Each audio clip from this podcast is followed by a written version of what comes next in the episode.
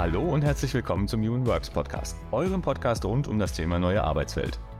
In dieser Folge habe ich Cynthia Wenzel zu Gast. Cynthia ist Mercer-Partnerin Change Management und Culture Transformation Leader Europe und UK.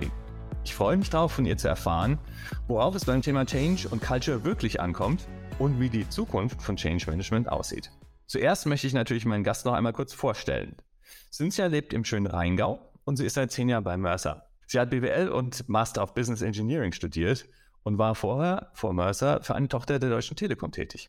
In ihrer Freizeit habe ich gehört von Kollegen, ist sie gern auf dem Wasser. Und das macht mich natürlich neugierig, was sie da eigentlich tut. Liebe Cynthia, herzlich willkommen im Podcast. Magst du dich unseren Hörerinnen auch mal ganz kurz selbst vorstellen und vor allem mir erzählen, was du eigentlich auf dem Wasser dann treibst?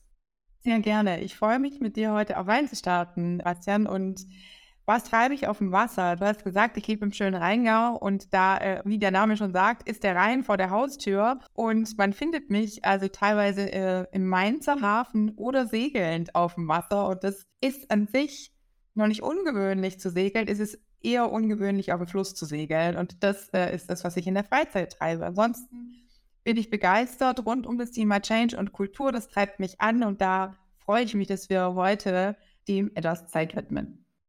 Sehr schön und vielen Dank. Ich freue mich sehr, dich als Gast zu haben. Und da ich das Thema Change Management auch sehr spannend finde, habe ich eine ganze Menge Fragen mitgebracht. Und ich will dich mit den Löchern noch und noch, wenn das okay ist. Ich würde sagen, es gibt keine Zeit zu verlieren. Lass uns einfach anfangen. Ist das okay? Absolut. Ich freue mich. Sehr schön.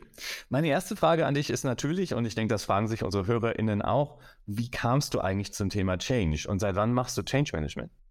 Ich habe ja wie so viele Betriebswirtschaft studiert und äh, im Erststudium und da war es eigentlich schon um mich geschehen, weil man stellt sich das erste Semester vor ähm, in dem Wahlpflichtfach, das hieß damals Unternehmensdiagnose Veränderungsmanagement okay. und da dachte ich, okay, perfekt.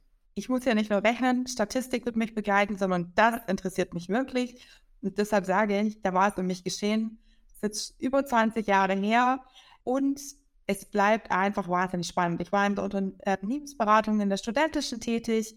Ich bin dann bei einer Telekom-Tochter, wie du schon sagtest, eingestiegen als Kommunikations- und Change Managerin regional und dann äh, deutschlandweit verantwortlich.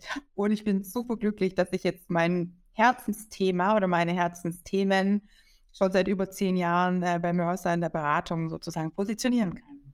Toll, dann kann ich dich jetzt ausfragen aus über 20 Jahren Change und das ist natürlich klasse. Und damit das auch ein bisschen schwierig wird am Anfang, hätte ich gern, dass du das Thema Change für mich in drei Sätzen erklärst, für mich und die Hörerinnen.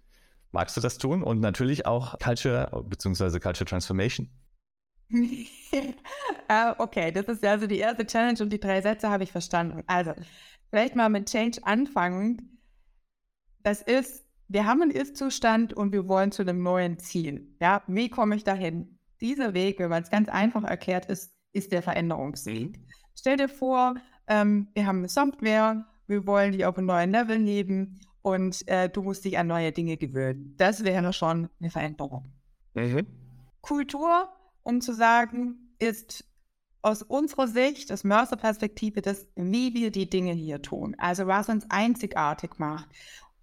Stell dir vor, wir reisen, denk an deine letzte Fernreise und da ist Kultur total greifbar und präsent.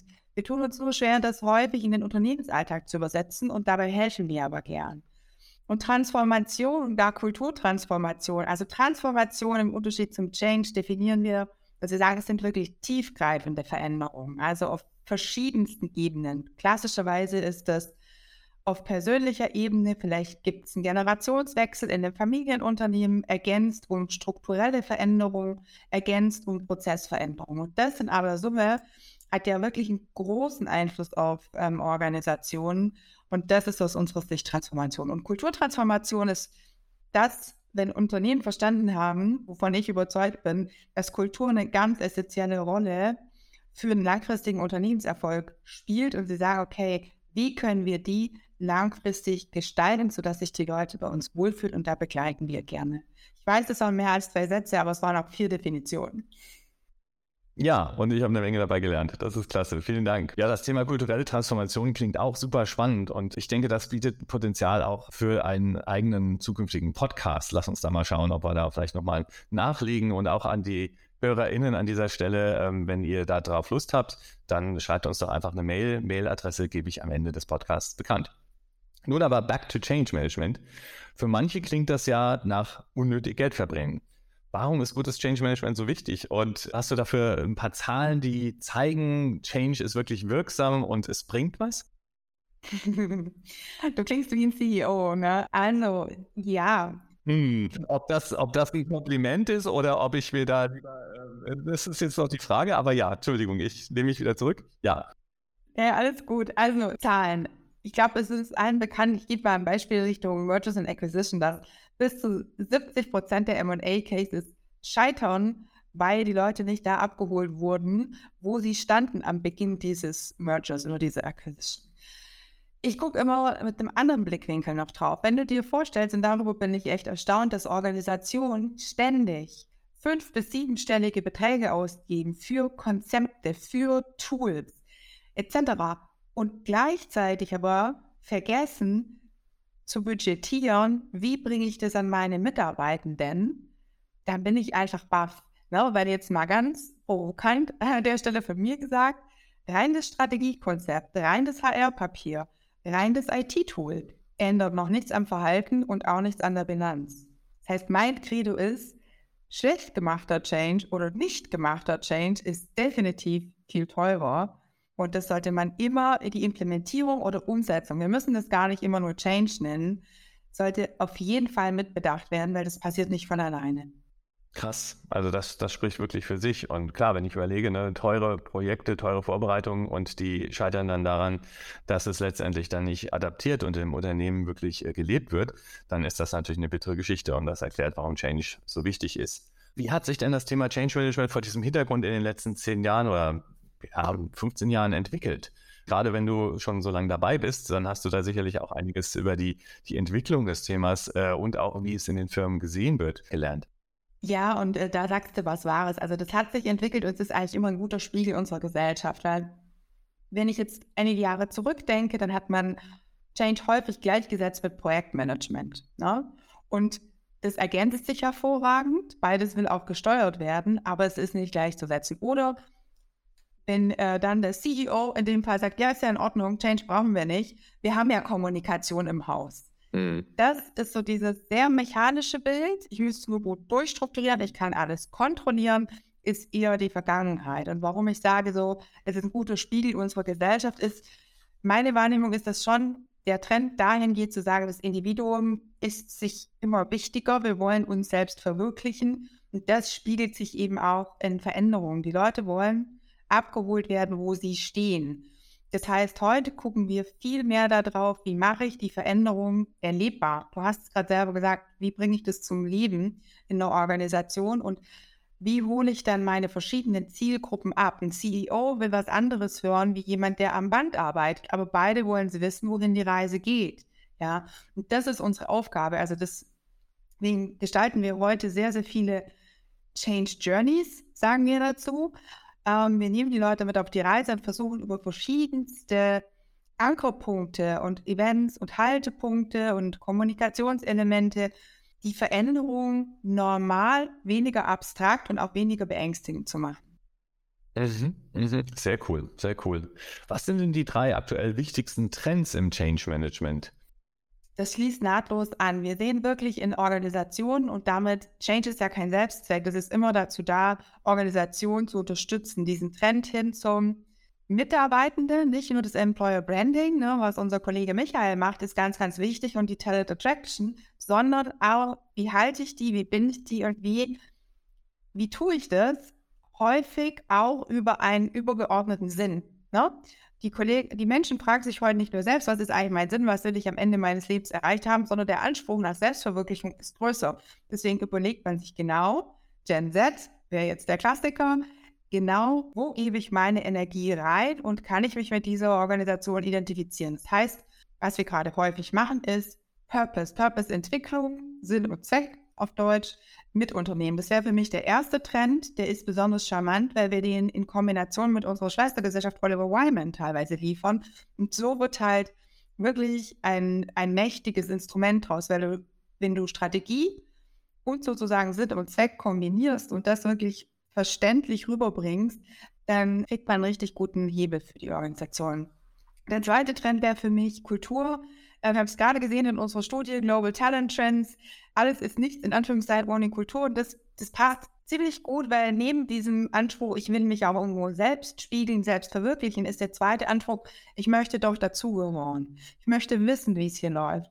Ich möchte mich wohlfühlen. Und das ist das, was wir auch mehr begleiten, also diese kulturellen Entwicklungen. Und das dritte Thema ist vielleicht kein Trend. Da kommen wir an der Implementierung vorbei wie gerade gesagt, was der Trend ist, was wir immer mehr sehen, ist, dass wir die klassischen Themen von Mercer auch begleiten. Ich sage jetzt mal aus dem Wealth-Bereich, aus Rewards und aber auch so Dinge wie Pay Equity unterstützen. Wie erzähle ich denn dann, wenn ich weiß, wie es um meine Pay Equity in Organisationen steht, meinen Mitarbeitenden, wo die Lücken sind und was wir jetzt tun werden. Das sind die drei Themen. Sehr interessant, vielen Dank. Cynthia, euer Team hat sich den Claim Love Change, der Mensch im Mittelpunkt, auf die Fahne geschrieben. Und äh, ich frage ganz frech, sind das nur schöne Worte oder steckt da ein besonderer Ansatz dahinter? Ich würde sagen, auch. ich, ich, ich, hoffe, es sind schöne Worte, aber äh, natürlich steckt ein Ansatz dahinter. Ne? Also wir wollen ja immer eine Haltung mitbringen, ein Point of View. Und der, äh, bei Mercer haben wir einen globalen Change-Ansatz und der hat mehrere Kriterien. Also ich, ich nenne dir mal vier davon. Wir sind überzeugt, dass der Mensch gar nicht per se gegen Veränderung ist. Er ist nur dagegen, verändert zu werden. Ja? Heißt, wenn du in eine größere Wohnung ziehst, dann wirst du das oder in äh, dein Traumhaus, was auch immer, dann wirst du diese Veränderung mit großer Wahrscheinlichkeit schätzen. Wenn sich aber jetzt jemanden ohne dein Zutun entscheidet, in der ähm, Organisation oder an der Struktur was zu ändern, was der Unternehmensrealität ist, dann bist du davon vielleicht nicht ganz so begeistert.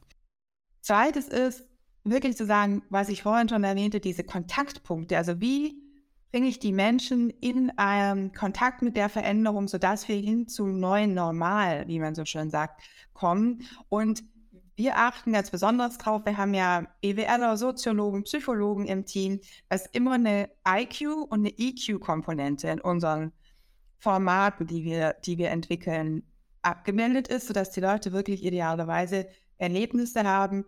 Und ja, Stimmt, wir lieben Change. Also ich zumindest, das würde ich nicht seit äh, 20 Jahren begleiten. Inzwischen gucken wir aber ganz, ganz stark auf den Point of View von uns global und da heißt der Claim ja Embrace Change, it's here to stay.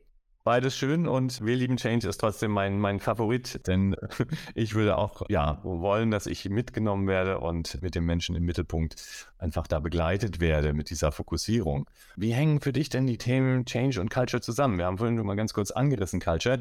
Wie, ja, wie steckt das zusammen?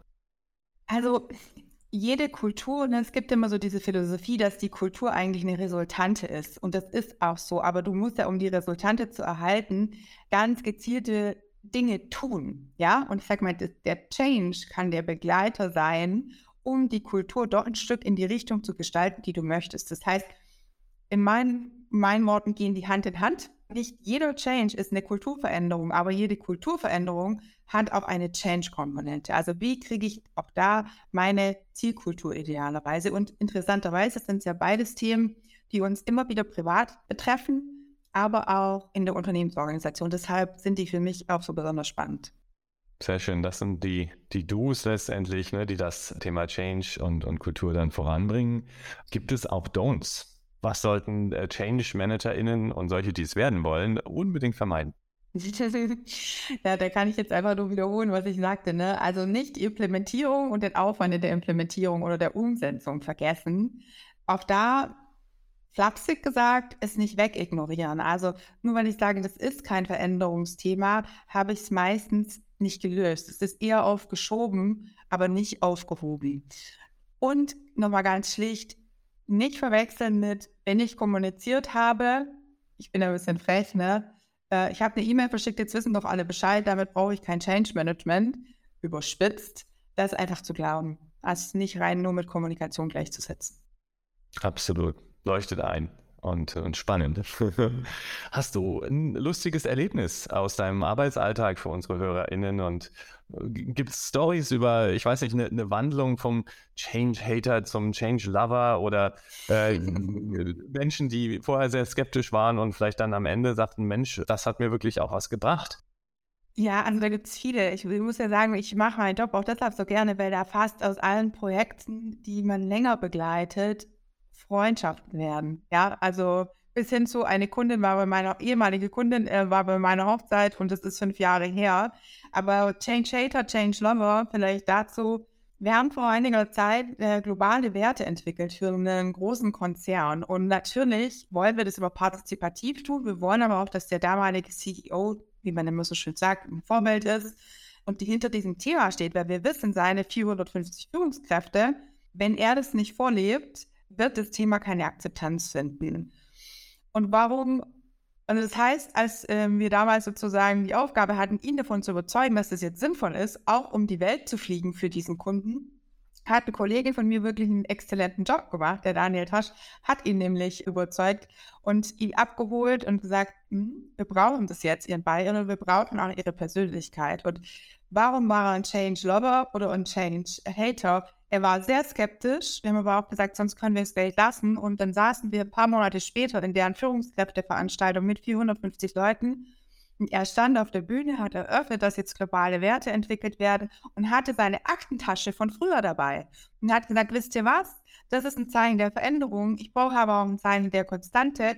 Hat genau beschrieben, wie seine jetzt noch immer, was ich total schön finde, Ehefrau ihn begleitet hat am ersten Tag, was ihm das an Werten bedeutet hat und wie er die Werte sozusagen auch in die Organisation gebracht hat und war damit das beste Role Model, was wir je haben bekommen. Sehr cool, sehr cool. Das macht es immer wirklich dann greifbar. Ne? Insofern äh, danke für, für diese kleine Episode, für diesen kleinen Schwank. Wie schaut es deiner Ansicht nach aus mit der Zukunft von Change und Culture? Wie wird sich das entwickeln? Rosig. wer bin ich? Ich müsste das sagen. Nee, also, aber Spaß beiseite. Ich bin tatsächlich rosig, denn Veränderung wird nicht weniger. Ja, und auch Kultur wird sich nicht komplett durch AI ersetzen lassen. Deshalb bin ich zuversichtlich. Prima. Und äh, AI, da hast du gleich auch noch ein Stichwort gesagt. Wir nähern uns zwar langsam so dem Ende unseres Podcasts, aber äh, wenn wir von Zukunft sprechen und wenn wir von AI sprechen, habe ich natürlich in der Richtung noch ein paar Fragen und bin sehr neugierig von dir was dazu zu hören. Ich würde noch gern von dir wissen, kann aus deiner Sicht AI Change Management, kann ein, ein Roboter, kann ein, ein Chatbot das übernehmen? Und wie könntest du es einsetzen oder kannst du es einsetzen? Warum sollte ich es einsetzen oder warum sollte ich es nicht einsetzen? Also zur Unterstützung würde ich dir ein klares Ja geben. Ich glaube, dass wir uns wirklich auch an allen Innovationen bedienen sollten. Das heißt, wo kann ich es einsetzen? Zum Beispiel in virtuellen Fokusgruppen.